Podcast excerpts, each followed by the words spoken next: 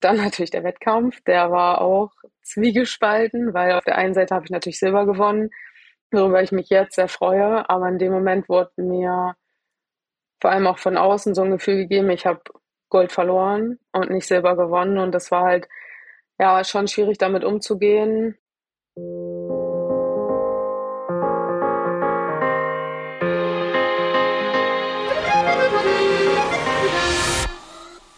Herzlich willkommen zum Team Deutschland Podcast. Herzlich willkommen auf der Road to Paris. Mein Name ist Paul Burber, ich bin euer Host und wir befinden uns gemeinsam mitten auf dieser Road to Paris. Es ist nicht mal mehr ein Jahr bis zu den Olympischen Spielen in Frankreich und über diese aufregende Zeit sprechen wir mit den besten Athleten und Athletinnen vom Team Deutschland. Bevor wir starten, möchten wir uns noch bei unserem Partner bedanken. Dieser Podcast wird unterstützt von der Sparkassen Finanzgruppe. Und hier kommt jetzt noch ein wichtiger zusätzlicher Hinweis.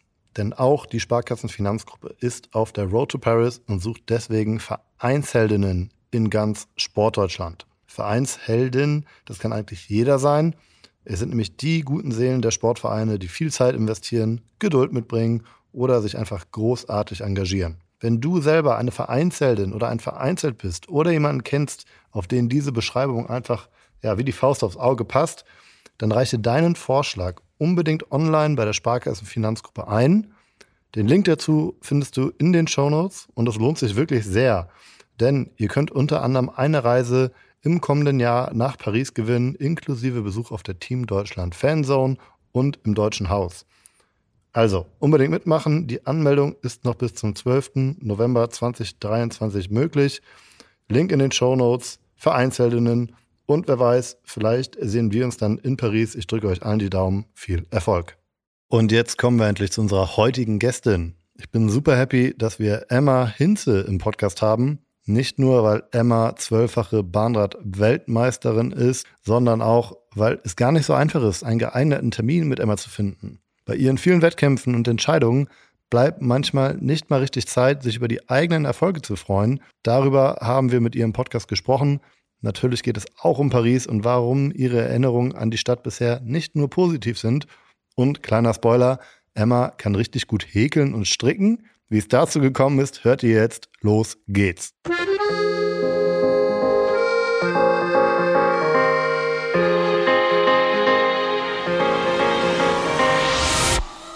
Emma, schön, dass du da bist. Wie geht's dir?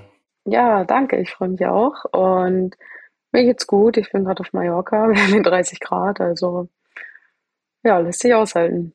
Bei uns äh, grauer Oktober mittlerweile. Wir haben zwar noch ein paar Sonnenstrahlen. Was machst du auf Mallorca? Bist wahrscheinlich fleißig am Trainieren. Ja, genau. Also wir sind im Trainingslager. Wir fahren hier viele Kilometer auf der Straße und machen sozusagen ja einfach Grundlage, so die Basis.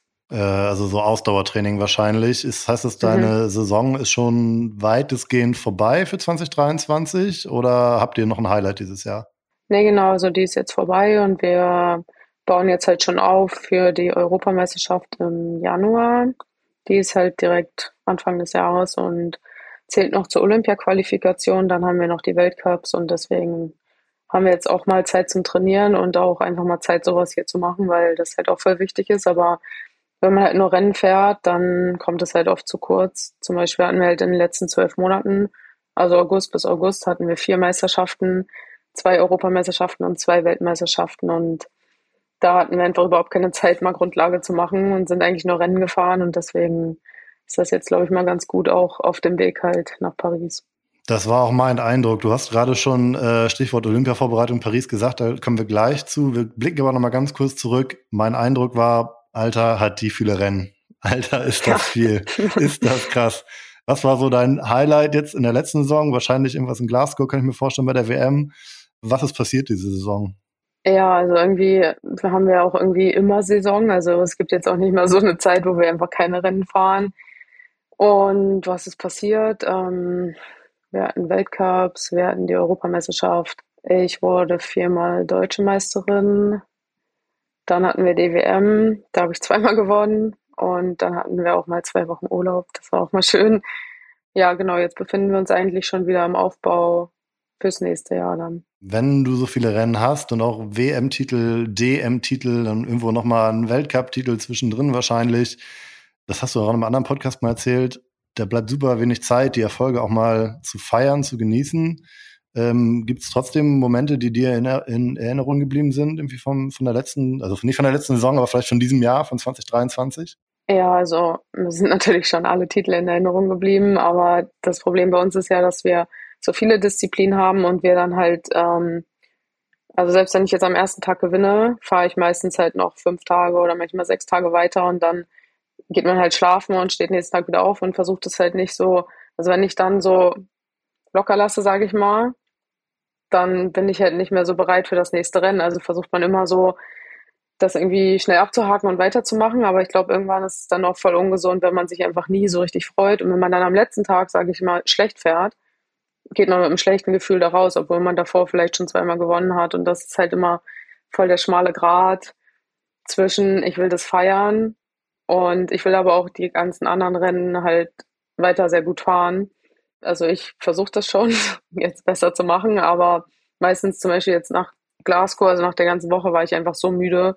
Ich bin einfach schlafen gegangen am letzten Abend und habe mir gedacht, nee, ich brauche jetzt einfach nur Schlaf. Sind das dann, wenn du zurückblickst, einzelne Momente oder kannst du es dann, wenn du mal eine seltene Woche Urlaub hast, irgendwie sagen, boah, der Wettkampf im Ganzen war einfach toll und erfolgreich oder sind das, denkst du viel an die Rennen? Also was bleibt dir tatsächlich, was sind Bilder, die dir im Kopf bleiben? Ja, also am Ende bleibt mir schon natürlich die, die guten Ergebnisse, die hat man halt vor Augen.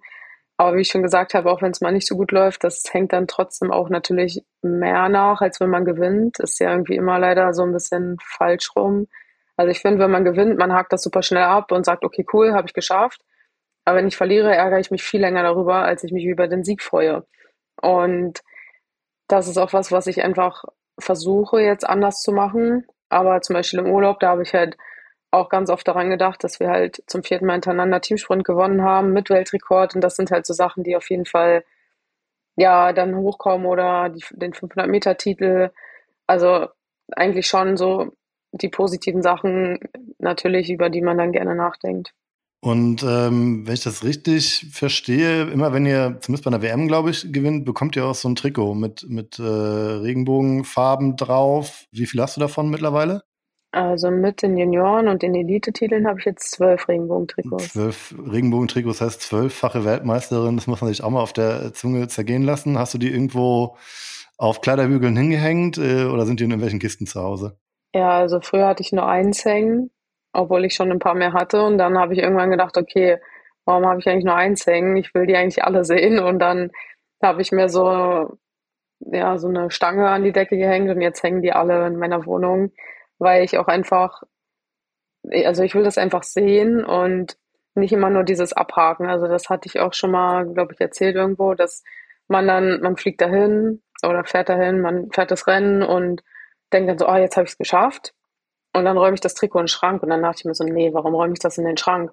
Also ich will mir das lieber angucken und mir auch vor Augen halten, das habe ich schon geschafft. Und ich habe zum Beispiel auch gelernt, ich muss nichts verteidigen, sondern ich kann rausgehen und das neu gewinnen. Aber das, was ich habe, nimmt mir halt keiner mehr weg. Und das ist, glaube ich, auch was, was ich in den letzten Jahren gelernt habe und warum ich mir das jetzt auch dahin hänge und mir anschauen möchte und nicht mehr immer nur abhake und in den Schrank lege. Finde ich super geil, weil das auch mal was anderes ist als mal Pokale und Medaillen und so weiter. Und das ist irgendwie sehr präsent. Ich stelle mir das richtig cool vor, äh, wie deine Trikots so zu Hause hängen. Und wenn wir ein bisschen weiter noch zurückblicken, du warst ja schon in Tokio am Start, war bisher auch noch nicht jeder unserer Podcast-Gäste und Gästinnen. Hast dort im Team sensationell Silber geholt. Wie erinnerst du dich auch ganz insgesamt so an Tokio, an die Spiele da? Es war ja natürlich unter besonderen Umständen. Zwiegespalten, weil auf der einen Seite war es natürlich nicht so, wie man die Olympischen Spiele kennt. Also ich war in Rio als Ersatzfahrerin, durfte da im Dorf leben, das natürlich auch alles ohne Druck miterleben und das habe ich tatsächlich schon irgendwie besser in Erinnerung, weil Tokio war halt das Ding mit den Masken. Man hatte jeden Tag Angst, dass man vielleicht einen positiven Corona-Test abgibt und nicht starten darf.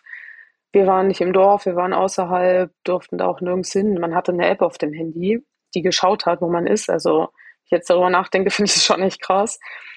Und dann sind wir da halt jeden Tag entweder zur Bahn gefahren oder waren halt in, das war so ein altes Golfresort irgendwie und mehr haben wir halt nicht machen können. Und in Rio, da habe ich halt super viel sehen können und auch andere Sachen mir angucken können und das war halt einfach gar nicht möglich. Deswegen war das halt super schade, fand ich. Also natürlich kann ich das verstehen, dass das vielleicht nicht anders ging, aber im Nachhinein war es halt nicht dieses Flair, was man halt sonst so kennt.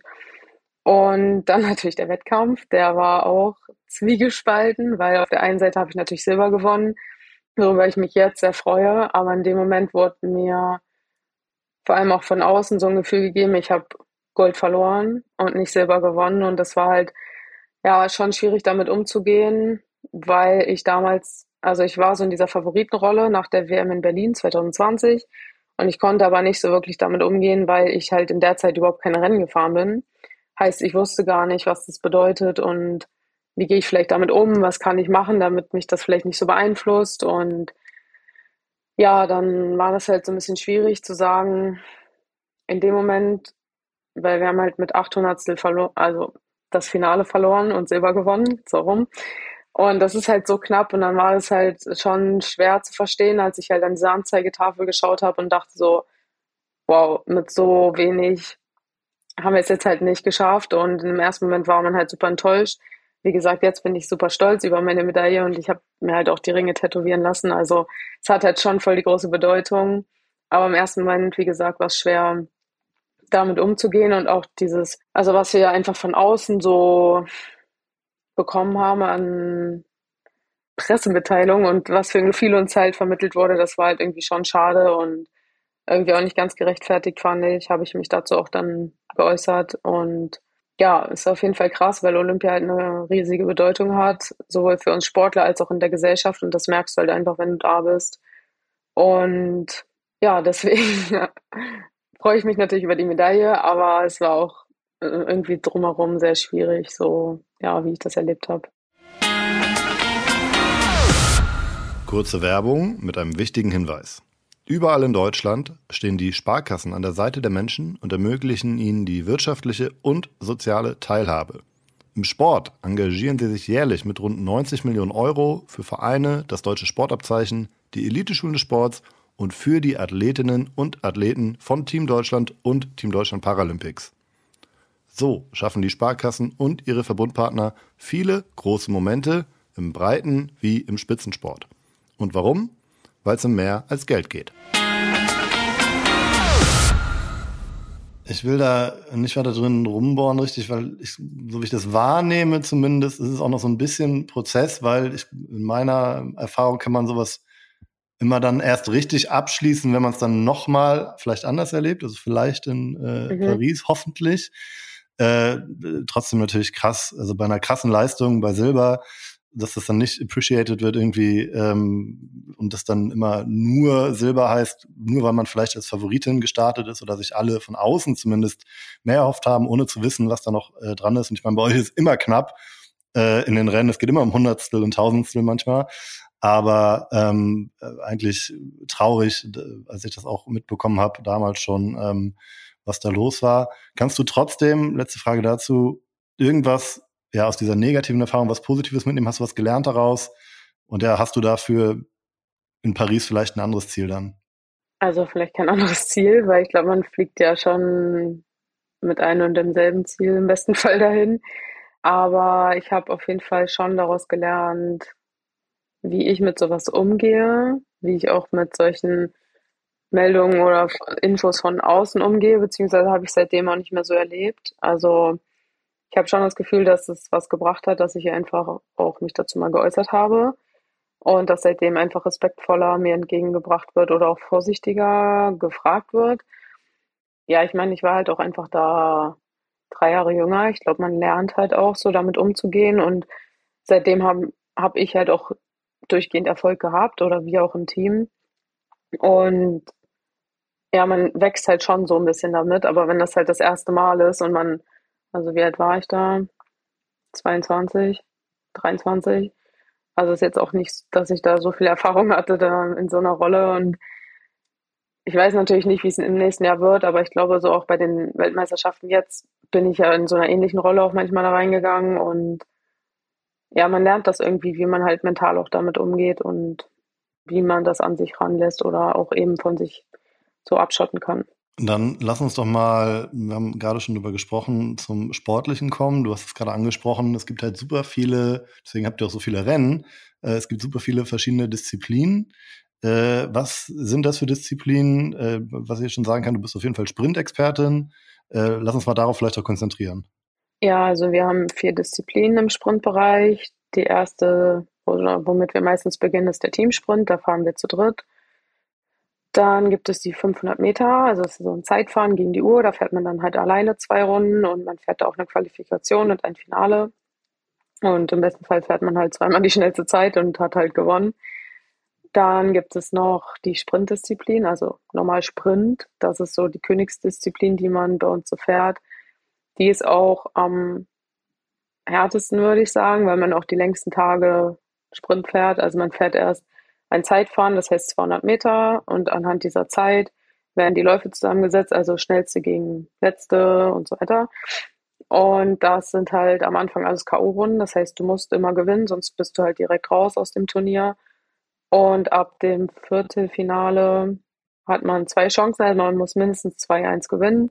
Und ab dem Halbfinale, ja, bist du dann halt entweder im goldenen Finale oder im Bronze. Also da kannst du jetzt nicht mehr komplett rausfliegen, aber bis dahin halt schon. Und dann gibt es noch den Kairin oder das Kairin, den Kampfsprint so rum.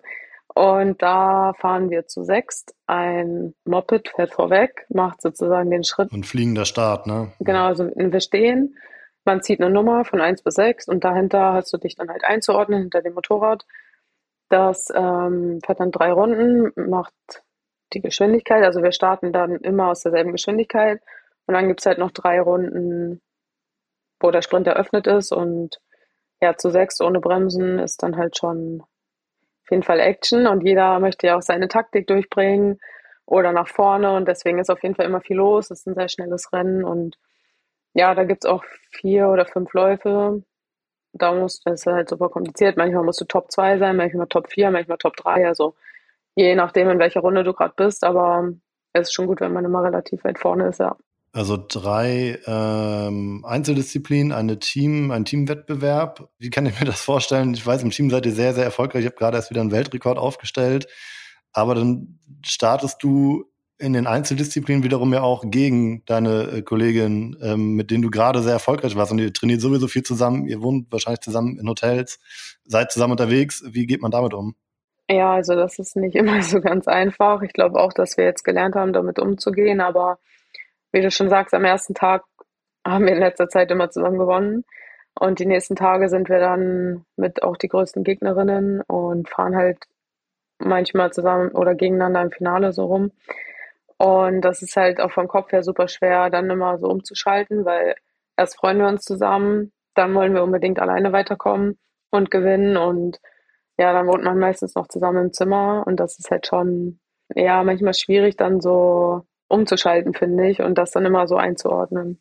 Wo ihr aber, glaube ich, ja zusammenkämpft, aber korrigiere mich gerne mal. Ich frage das jeden Athleten und jeden Athletin hier im Podcast. Es gibt Ranglisten, es gibt Team, es gibt Wettbewerbe, Europameistertitel und so weiter. Man kann sich einzeln qualifizieren, man kann sich namentlich, es gibt Quotenplätze für den Verband und so weiter. Wie qualifizierst du dich oder wie qualifiziert ihr euch für die Olympischen Spiele in Paris?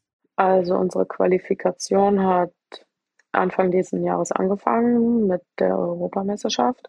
Und wir fahren jetzt noch bis zum nächsten Jahr im Frühling. Also dazu zählen dann halt die Europameisterschaften, Weltmeisterschaften und Weltcups von zwei Saisons hintereinander. Und wir müssen dann im Team Top 8 der Weltrangliste sein. Und dann haben wir auch Startplätze für die Einzeldisziplinen, also zwei. Heißt, zwei von dem Teamsprint können dann auch einzeln starten, weil mehr können eh nicht fahren. Und dadurch versuchen wir uns halt übers Team zu qualifizieren und können dann auch so Sprint und Kairin fahren, weil 500 Meter gibt es halt nicht bei Olympia. Und gerade sind wir Platz 1. Also bisher sieht es gut aus, aber bis nächstes Jahr im Frühjahr wissen wir es halt nicht, ob wir dann, also erst da sind wir dann hundertprozentig qualifiziert so. Also da geht es dann, also klar, sportlich geht schon um den EM-Titel, aber es geht im Endeffekt darum, ihr müsst dann äh, nach der EM immer noch in den Top 8 sein, was ganz gut aussieht, aber vielleicht rechnerisch noch nicht sicher ist und dann äh, seid ihr qualifiziert. Also nach der EM kommen noch drei Weltcups und danach sind wir erst qualifiziert. Okay, okay, okay. Es ist äh, super komplex, es ist in allen Sportarten unterschiedlich. Ich versuche es immer ja. zu checken. Und wie sieht denn deine persönliche Road to Paris aus? Charlene Schwarz hat mir mal erzählt, das ist die Bogenschützin, äh, dass sie noch 60.000 Pfeile bis Paris äh, zu schießen hat, weil sie ähm, so viel im Training auch schießt und in den Wettkämpfen ungefähr. Ich weiß nicht, als Sprinterin hast du viele Trainingskilometer? Kannst du sagen, wie viel du auf dem Rad sitzt an Stunden oder Kilometern in der Woche, im Jahr? Mm, ist bei uns halt super unterschiedlich, weil wenn ich auf der Bahn trainiere, fahre ich ja nicht so viele Kilometer, sondern eher hohe Intensitäten. Aber ich trainiere so sechs Stunden schon am Tag, jeden Tag außer sonntags. Ja, also schon noch viele Stunden. Ich kann nicht so gut Mathe. es kommt auf jeden Fall ordentlich was zusammen und äh, mal was ganz anderes abseits vom Sport. Stichwort Häkeln. Äh, hm? Wie bist du zu dem Hobby gekommen? Ja, also ich habe das im Internat gelernt 2015 mit meiner Erzieherin und dann habe ich das halt voll oft so für mich gemacht und habe das halt immer auch keinem gezeigt, aber es war schon immer sowas, was ich voll cool fand, weil du machst halt was mit deinen eigenen Händen, was nur du gemacht hast. Also das kannst du halt so nicht kaufen oder wie auch immer. Und irgendwann habe ich gedacht, hä, voll das coole Hobby eigentlich, warum sollte man das halt nicht zeigen? Und dann habe ich es halt auch gepostet und ich habe halt richtig viel so zurückbekommen oder voll viele wollten das dann lernen oder irgendwas sehen und dann habe ich gar nicht mit gerechnet, fand ich eigentlich voll cool. Und dann habe ich jetzt auch stricken gelernt und für mich ist das halt so ein Ausgleich, um, wenn wir zum Beispiel vorm Wettkampf warten den ganzen Tag, weil wir erst abends dran sind, will ich halt nicht die ganze Zeit auf mein Handy gucken oder ich meine, wenn man hier nur rumliegt und wartet, dann wird man auch verrückt und dann habe ich einfach gedacht, okay, voll der gute Ausgleich für mich, ich mache was mit meinen Händen und man wird irgendwie nicht so matsch in der Birne, als wenn man halt die ganze Zeit irgendwelche Reels anguckt, finde ich. Und ja, seitdem ist das eigentlich für mich so ein cooler Ausgleich. Und man macht halt, wie gesagt, irgendwas, was, keine Ahnung, du machst ja einen Pullover. Also habe ich jetzt noch nicht, aber das ist mein Ziel. Das, kann, das hat halt keiner so. Und das allein das finde ich schon cool. Das ist super individuell. Ich habe einen Schal gesehen, äh, unter mhm, anderem. Mhm, Gerade äh, nach einer Mütze. So ein Stirnband, Mützen, ja. genau. Also vielleicht ja. ähm, Irgendwann mal kommst du groß raus damit, aber du machst es erstmal nur für dich. Ich habe so ein bisschen beobachtet, ja. das ist zumindest mein Eindruck, dass du auch da, und ich kann es nur über Instagram sagen, ähm, sehr ambitioniert ist das falsche Wort, aber dir ist schon wichtig, dass das auch irgendwie nicht dahin gerotzt ist. Also du steckst da schon auch viel rein, ne? Und das kennen wir so von Sportlerinnen, Leistungssportlerinnen, diese Perfektionismus nenne ich es mal. Würdest du von dir selber sagen, dass du perfektionistisch bist? Ja, auf jeden Fall. Also ich bin auch, also wenn ich was mache, dann muss das auch immer perfekt sein, obwohl ich auch weiß, dass es manchmal nicht geht. Und entweder mache ich auch irgendwas richtig oder gar nicht. Also ich denke auch super in so schwarz-weiß Wegen. Ich glaube, manchmal ist das echt gut im Sport, aber so im normalen Leben ist es manchmal auch echt schwierig, wenn man das, was man im Sport versucht zu leben, dann so darauf überträgt. Funktioniert das halt meistens nicht. Das habe ich auch schon gemerkt. Aber ja, wie du schon sagst, ich glaube, das ist voll so ein Sportler-Ding und was das, also man lernt es auch so im Sport, dass man damit halt Erfolg hat und es ist halt super schwer dann umzustellen, für, also für mich. Kurze Werbeunterbrechung mit einem Hinweis, den ihr schon kennt, aber ich werde nicht müde, es immer wieder zu betonen. Der Team Deutschland Paralympics Podcast ganz aktuell und auch passend zu dieser Folge hier. 2023, das war nämlich das Jahr von Paracycler Matthias Schindler. Weltmeister und Europameister im Zeitfahren. Damit ist ein Jahr vor den Paralympischen Spielen in Paris ein Traum für Matthias in Erfüllung gegangen. Im Team Deutschland Paralympics Podcast erklärt der 41-Jährige jetzt, warum er trotz in kompletter Querschnittslähmung gehen kann, aber beim Radfahren immer schlechte Beine hat. Außerdem erzählt er, warum er anfangs keinen Behindertenausweis wollte und er sagt mehr zu seiner neu gewonnenen Einstellung zum Leben.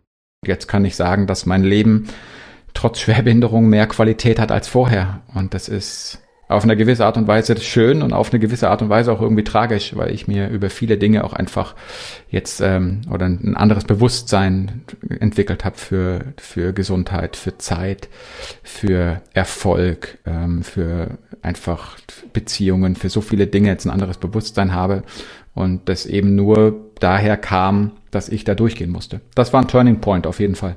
Matthias Schindler im Team Deutschland Paralympics Podcast. Unbedingt reinhören. Hier geht es jetzt weiter mit unserer Radsportlerin für Paris, Emma Hinze. Viel Spaß. Dann lass uns doch mal äh, so langsam auf Paris blicken. Mit einem ersten Mal noch einem Rückblick. Ich, du müsstest, glaube ich, 2022 schon mal in der Location gewesen sein, ähm, wo auch äh, 2024 die Wettbewerbe stattfinden. Und das ist ein, leider ein Running Gag. Ich kann überhaupt kein Französisch. Kannst du Französisch? Ähm, ich habe es in meiner Schule gelernt, oui, aber oui. ist schon ein bisschen eingerostet. Also ich kann leider gar nichts, nicht mal die Aussprache und ich versuche immer hier die, die Namen äh, richtig auszusprechen. Ich versuche es mal wieder. Saint Comptoir au Yvelines vielleicht, so heißt das Velodrom da im Südwesten der Stadt von Versailles. ja, Irgendwie so. Ähm, nimm, mal, uns mal mit, vielleicht noch mal ganz kurz zurück. 2022, auch da war WM. Was hast du für Erinnerungen da an, an, an die Location? Nicht so gute, weil das eine sehr schwierige WM auch für mich war. Ich war, also ich meine, wir haben im Team schon gewonnen, das war natürlich super, aber danach war mein Akku einfach super leer und ich bin eigentlich einmal intensiv gefahren und ich habe schon gemerkt, okay, mein Körper kann einfach nicht mehr. Und dann fand ich das Publikum auch sehr parteiisch. Also es war nicht unfair, aber sie waren auch sehr auf ihre Sportler bezogen. Und es gibt natürlich auch ein Publikum, was sich für sein Land freut, aber trotzdem auch für die anderen. Und das war bei denen halt ein bisschen schwierig, fand ich. Deswegen bin ich sehr gespannt. Insbesondere Franzo, also ist es äh, Frankreich ist ein Radsportland, mhm. kann man ja sagen. Ähm, ist das ein krasser Heimvorteil für Frankreich? Also ich meine, bei der WM haben sie jetzt schon zweimal gewonnen, die Französinnen. Ähm, jetzt in Glasgow hat die Britin gewonnen. Also ich habe in Berlin gewonnen. Also man kann das schon vielleicht irgendwie so sagen, dass das was mit einem macht. Also das habe ich auch selber erlebt. Das kann einem einfach schon so Flügel verleihen. Also es kann dich einfach super pushen, wenn das Publikum halt auf deiner Seite ist, aber am Ende kannst du halt trotzdem gewinnen, auch wenn die jetzt gegen dich sind. Ähm, ich glaube, man, also erstens weiß ich das jetzt, dass die so sind. Also man kann ja jetzt damit umgehen oder dran arbeiten. Und zweitens, wie gesagt, es wäre jetzt auch nicht super unfair. Und wenn man so sich auf sich konzentrieren kann und ich glaube 100 Prozent so bei sich ist, dann kann man auch damit umgehen. Aber da ich das in dem Moment halt nicht war, ist es mir noch schwer, schwerer gefallen oder war es für mich noch schwieriger, damit halt umzugehen, dass das Publikum dann auch noch so parteiisch war. Gibt es denn generell Bahnen, die einem besser und einem schlechter liegen? Ja, schon. Ähm, ich meine, die Bahn in Paris, die ist eigentlich echt cool. Also man kann auf jeden Fall sehr schnell fahren. Ich finde es halt auch cool, dass wir das halt so nah in Deutschland haben, dass es halt in der Nähe ist. Dass, also ich meine, bisher hat leider noch keiner von meinem Umfeld Karten bekommen, was irgendwie echt anscheinend super schwierig ist und echt blöd, weil am Ende, wenn man das halt so macht, wie dieses Verfahren das da möchte, dann kommen halt Leute zum Bahnradsport, die da vielleicht gar nicht hinwollen. Und die Leute, die hinwollen, kriegen einfach keine Karten. Das finde ich ein bisschen schwierig. Aber ja, ansonsten freue ich mich halt, dass es einfach nicht so weit weg ist. Und ja, also ich freue mich schon auf die Spiele, falls wir es schaffen dahin. Auch das haben wir leider schon ein bisschen häufiger gehört. Jakob Schopf hatte das auch äh, einmal angedeutet, dass es einfach so für sein Umfeld schwierig ist. Ich meine, super geil, das ist um die Ecke. Eigentlich kann da jeder aus Deutschland äh, relativ easy vorbeikommen. Und trotzdem ist es halt super schwierig, an Karten generell zu kommen. Und dann natürlich auch noch klar, dass man jetzt vielleicht nicht beim 100 Meter Sprint Leichtathletik in der ersten Reihe sitzt, ist das eine, aber dann zu einer Sportart wenigstens zu kommen, die man unbedingt mal sehen will. Ich bin gespannt und ich drücke eben die Daumen. Ich kann auch nur Werbung machen, versucht es weiter. Ich weiß, es wird auch noch ein Resale geben sozusagen. Also wenn jemand jetzt Tickets bekommen hat, äh, selber sagt, boah, Bahnrad ähm, war ich schon tausendmal, muss ich nicht nochmal sehen und der die dann wieder anbietet. Also ich kann da jedem nur ermuntern, versucht das dahin zu gehen, versucht das auch zu einem Heimspiel für Emma und ihre Kollegin äh, zu machen, äh, weil das lohnt sich, glaube ich, wirklich sehr. Das nur dazu. Hast du vorhin schon so ein bisschen angedeutet, wie ist denn dein persönliches Ziel für Paris? Auch wenn Silber eine fantastische Leistung ist und auch überhaupt das Dabeisein nach wie vor, das darf man ja auch nicht vergessen, immer noch Wahnsinn ist. Ähm, willst du mehr oder äh, was ist deine persönliche Zielsetzung? Ja, also ich möchte jetzt halt nicht wieder in die Situation wie vom letzten Mal kommen. Aber ich sage es halt trotzdem einfach, ich meine, man fliegt oder fährt dahin, weil man halt gewinnen will. Und ich glaube, das geht halt jedem Sportler, jeder Sportlerin so. Und am Ende ist es einfach nicht mehr dieses Dabeisein ist alles. Und das ist auch nicht mein Ziel, sondern ich möchte eigentlich schon dahin und gewinnen. Aber ich will mir auch im Vorfeld natürlich nicht wieder diesen Druck machen und sagen, oder auch das Gefühl haben, ich muss jetzt irgendwas gewinnen, weil auch Silber oder auch Bronze, das ist halt einfach super. Und selbst ein vierter Platz, also ich wurde vierte im Sprint und das ist halt super undankbar. Aber das habe ich mir auch super hart erkämpft und am Ende fährt man halt hin und fährt dort und versucht das Beste zu geben und wenn es halt reicht, dann ist es halt super schön und wenn nicht, dann kann man es auch einfach manchmal nicht ändern, wenn ich halt einfach alles gegeben habe und das wollte ich halt nochmal mitgeben, weil natürlich möchte man dort gewinnen, aber das ist halt einfach absolut keine Garantie, nur weil wir jetzt viermal bei der WM gewonnen haben, dass man das halt einfach wieder schafft, weil bei Olympia, da, keine Ahnung, das ist irgendwie anders. Alle kommen da so krass anders vorbereitet auch hin. Alle wollen auch da gewinnen und das ist einfach das Größte für jede Sportart so, außer für die meisten Sportarten, sagen wir es mal so.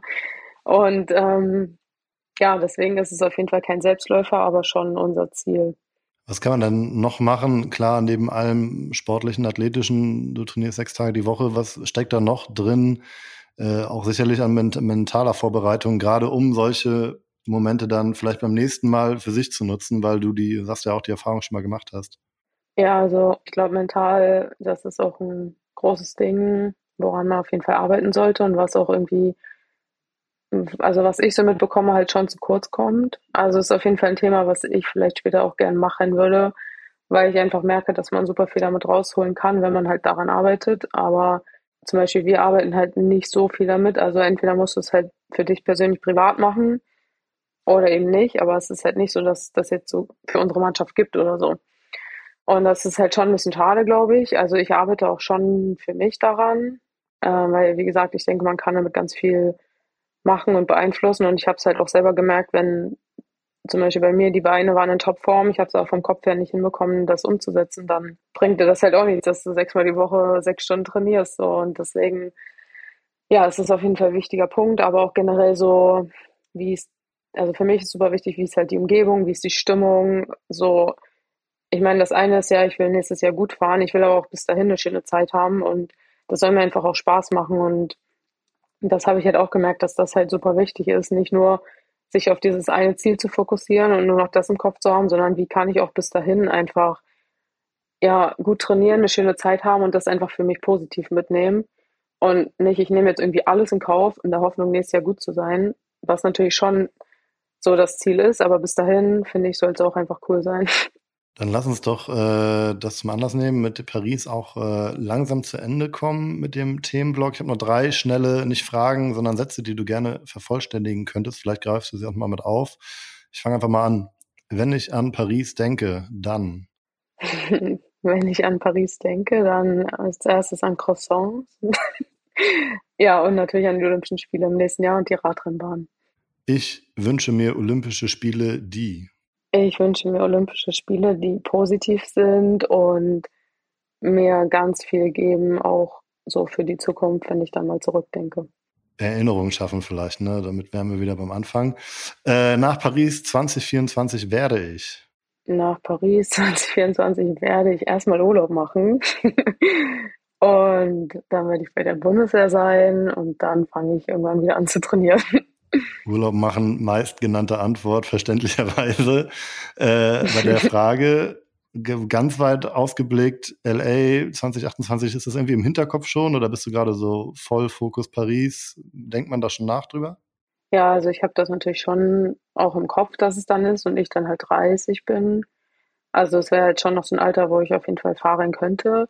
Aber erstmal will ich nächstes Jahr fahren und ich will mich halt nicht so festlegen. Also ich mache das auf jeden Fall, solange ich halt Bock drauf habe und mir das Spaß macht. Aber wenn ich irgendwann keine Lust mehr habe, dann ja, denke ich, ist das auch einfach so. Also für mich ist das jetzt nicht so, ich muss jetzt bis irgendwo hinkommen. So genau, das ist offen.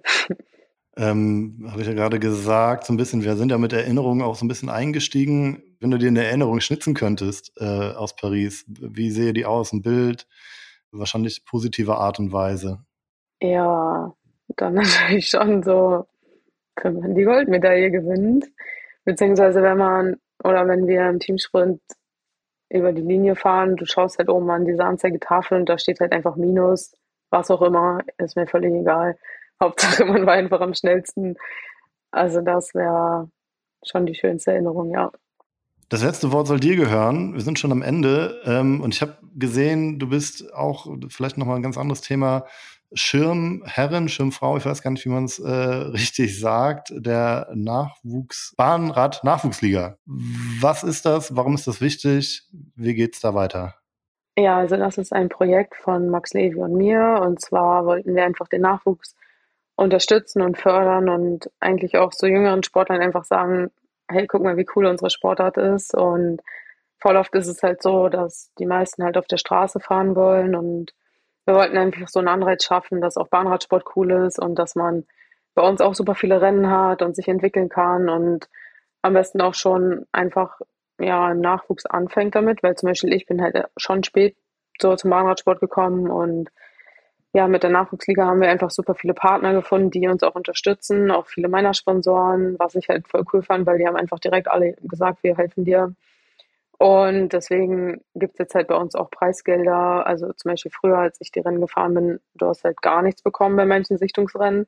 Und bei uns gibt es jetzt halt eine Siegerehrung und vielleicht auch irgendwie so einen Anreiz, nicht mal nur materiell, sondern generell, um unseren Sport ein bisschen bekannter zu machen und ja, so nach vorne zu bringen und aufzupeppen. Und dass es halt einfach ja, bei mehr Leuten ankommt und am besten noch viel mehr Kinder Bahnradsport machen wollen.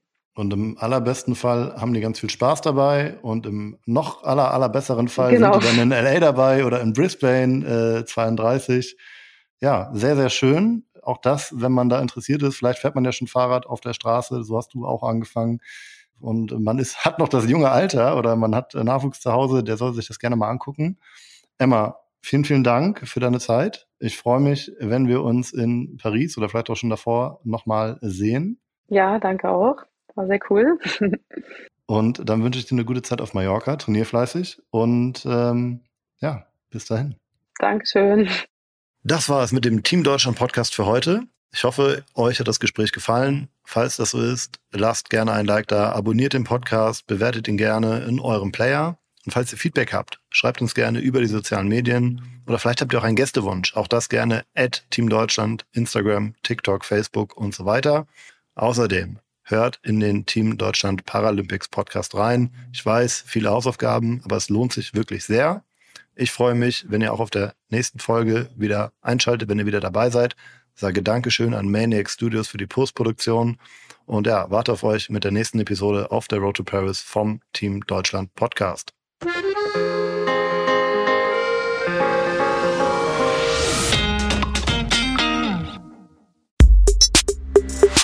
Der Team Deutschland Podcast ist eine Produktion von Maniac Studios.